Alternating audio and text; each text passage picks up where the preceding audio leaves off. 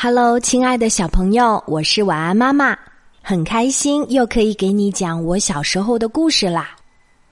现在，当人们觉得无聊的时候，首先会想到玩手机。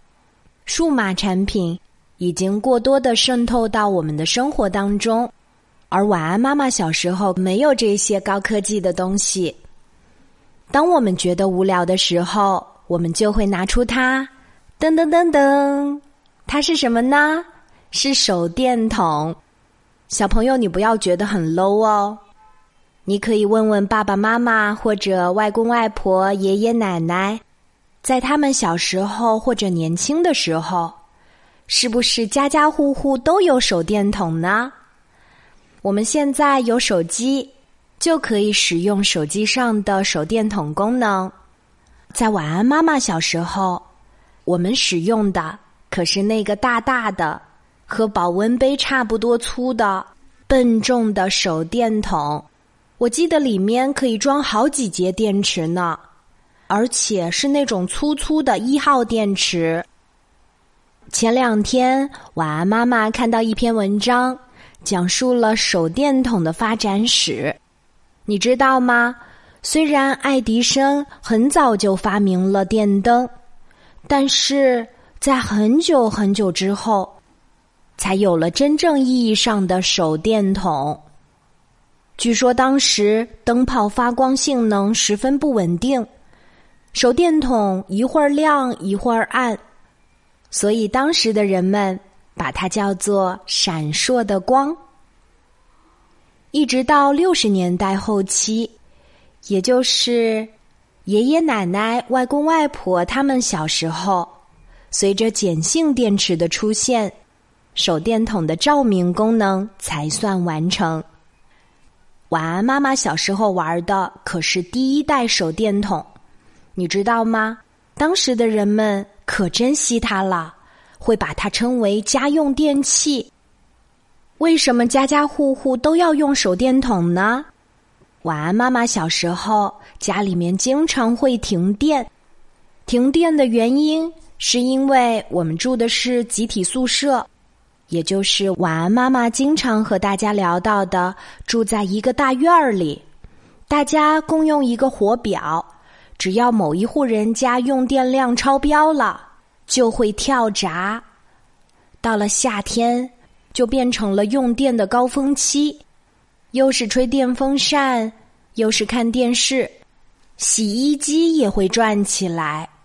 家家户户都在用电，在当时的小镇上就会出现电不够用的情况，所以就会轮流分片区停电。这么一说，你会觉得晚安妈妈小时候很没有意思。停电了该怎么办呢？生活质量好差呀！但是你知道吗？一停电，我们终于可以拿手电筒出来玩了。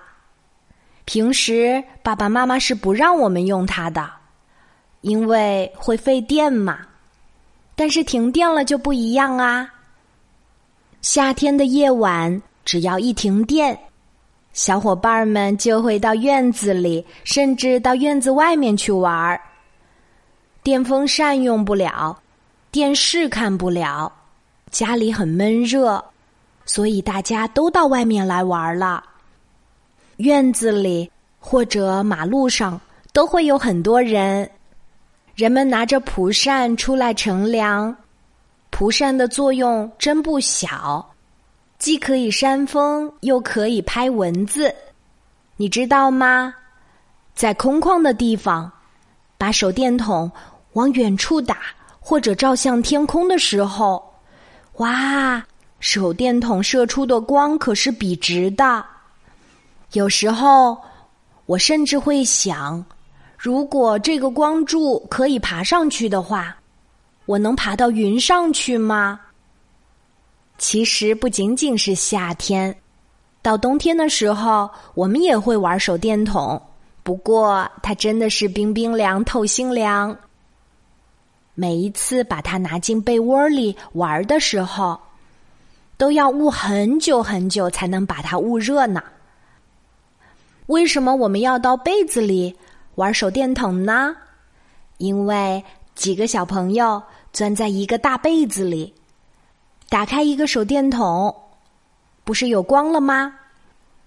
我们把手电筒挪到鼻子下面，在下巴这个位置往上照，你会发现自己变得好魔鬼哦。这样我们就可以做鬼脸去吓唬别的小伙伴儿。所以手电筒在晚安妈妈小时候也算是玩具，你知道吗？我们几乎每一个小朋友都会玩拆装手电筒的游戏。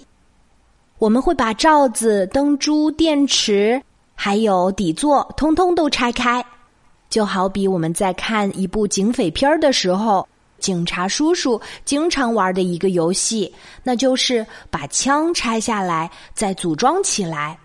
晚安，妈妈小时候比赛的就是谁最先把手电筒拆开，而谁又最先把它复原。手电筒。陪晚安妈妈度过了美好的童年，你知道吗？手电筒除了开关之外，还有一个红色的小按钮，这也是那个年代特有的回忆。按着那个红色的小按钮，手电筒的灯光就会按照你手指的节奏来变换。再把手电筒转一转，它的光圈儿，你会发现。照在墙上的那个圈儿可以变大，也可以变小，真的太神奇啦！我们小的时候玩具很少，所以日常用品都能够成为我们的玩具。不过说到这里，很多小朋友真的还没有玩过第一代手电筒呢。现在的小朋友玩的更多的是爸爸妈妈的手机上面自带的手电筒功能。还有就是手摇式的手电筒，自己可以捏住它，让它发电；也或者呢是更加高级一点的，充电很短时间，却能够照很久很久的 LED 的手电筒。虽然手电筒在不断的更新换代，但是我还是特别怀念小时候那个笨重的。可以拆下来又可以组装的大大的手电筒。好啦，晚安妈妈小时候的故事今天就讲到这里，小宝贝睡吧，晚安。